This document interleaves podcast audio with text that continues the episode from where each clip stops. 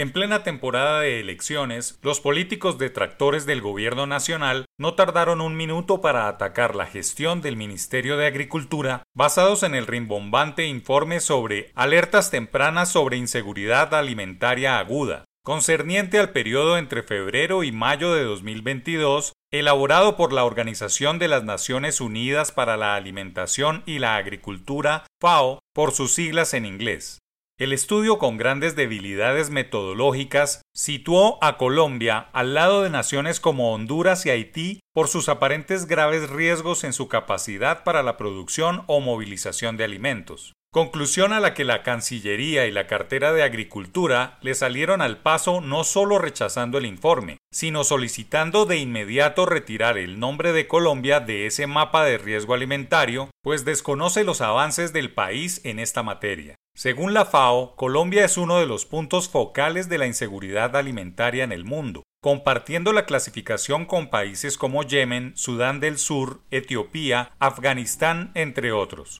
El dañino informe concluía que este año habrá 7,3 millones de colombianos con inseguridad alimentaria, entre los motivos para este fenómeno se encuentra la incertidumbre política, teniendo en cuenta que las elecciones legislativas y presidenciales se realizarán durante el primer semestre del año. Esto para la Organización Mundial podría generar agitación social, afectando así a los más vulnerables. Situaciones políticas que nada tenían que ver con la producción alimentaria, Incluso Alan Jorge Bojanik, representante de la FAO en Colombia, trató de excusarse diciendo que el informe tenía otras intenciones, como llamar la atención de la seguridad alimentaria en algunas poblaciones del país, en especial la migrante, venezolanos, con el fin de atraer mayores recursos que pudieran destinarse a la atención de las necesidades de esta. Sería injusto no reconocer los esfuerzos del gobierno en seguridad alimentaria, así como los recursos que se destinan para los programas estructurales en ese frente. El informe no refleja, por desgracia, esos avances.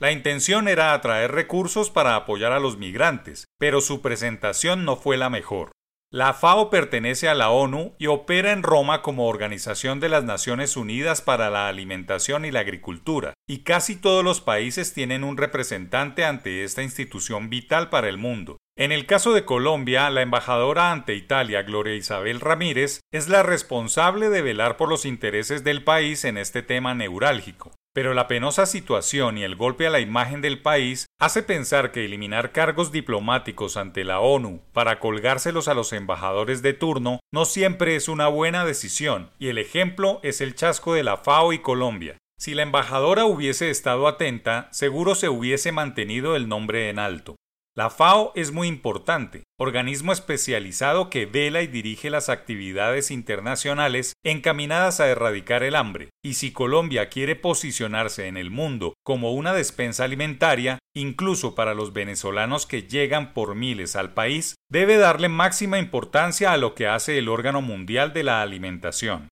Un episodio que deja varias enseñanzas, pero también debe haber responsables.